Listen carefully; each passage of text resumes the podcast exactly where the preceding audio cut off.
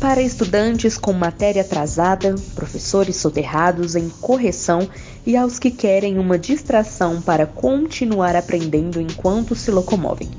Bem-vindos! Esse é o Lab Genial, podcast do Laboratório Histórico.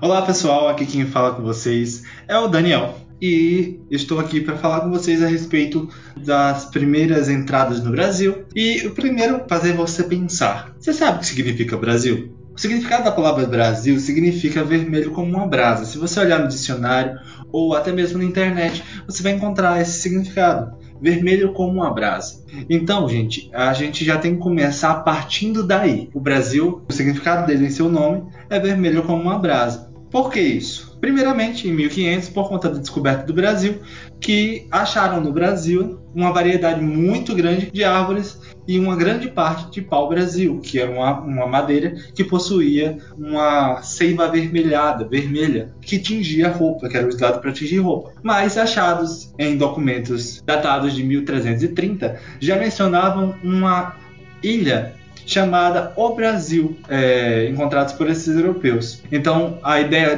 Brasi do Brasil ser descoberto antes de Cabral vem também já daí, né? A gente pode pensar se tem documentos falando sobre uma tal ilha chamada O Brasil, então alguém já chegou aqui antes mesmo dos próprios portugueses. Mas avançando um pouco mais no tempo, em 1512 começa a ter uma colônia portuguesa e o nome Brasil se torna o nome oficial da colônia. Os índios também, em 1912, começaram a ser escravizados para a extração desse pau-brasil e, consequentemente, devido a essa extração, houve um declínio, houve uma queda na, na produção de pau-brasil, que resultou também em 1516 nas pesquisas e na implantação das canas-de-açúcar aqui no Brasil.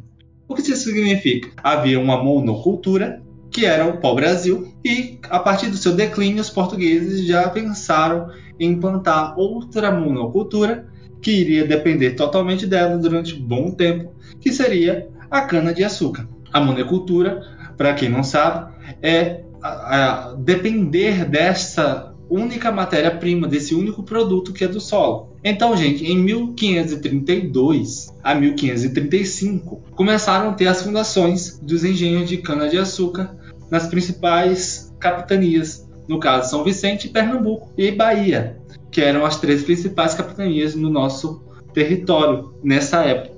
Em 1532 a 1535. No final do século do século 16, já existiam 140 engenhos de cana-de-açúcar aqui no nosso litoral. É, um fato interessante: em 1537, dois anos depois dessas instalações, o Papa Paulo III reconhece que os indígenas são verdadeiros homens e eles são capazes de fé. Levou 37 anos desde o descobrimento desses povos indígenas, como a gente chama indígenas, né? São nativos da terra para que o Papa reconhecesse que eles eram passíveis de fé e podiam expandir sua fé católica. Por isso, em 1549, chegam os jesuítas no Brasil, liderados por Manuel de Nóbrega. De 49 a gente dá um pulo para 1570, que ocorre duas coisas importantes.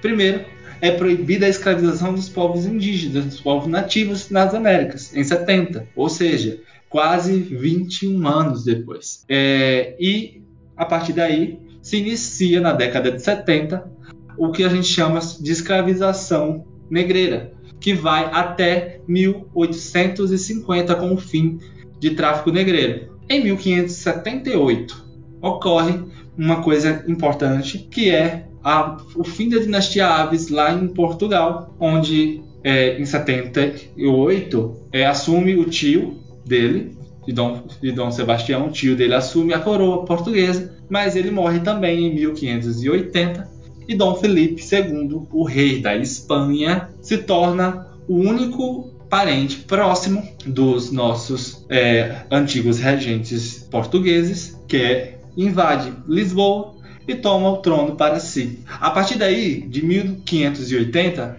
começa a entrada dos bandeirantes nas nossas terras com essa unificação ibérica e permitindo-se, assim, uma exploração mais precisa para o sertão do Brasil, feito por, por, esses, por esses bandeirantes aqui nas nossas terras. E aí, gente, vou deixar para o próximo episódio, mas a gente vai falar sobre os bandeirantes para vocês, quem foram eles e o que eles fizeram aqui na nossa futura nação.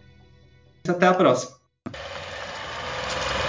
Dê o seu apoio para desenvolver um melhor laboratório histórico. Curtam nossas páginas do Instagram e Facebook, colabore financeiramente com o Lab, dando o que puder. Para isso, acesse nosso PicPay ou envie um Pix para colaborar conosco. Te aguardamos e muito obrigado por nos ajudar.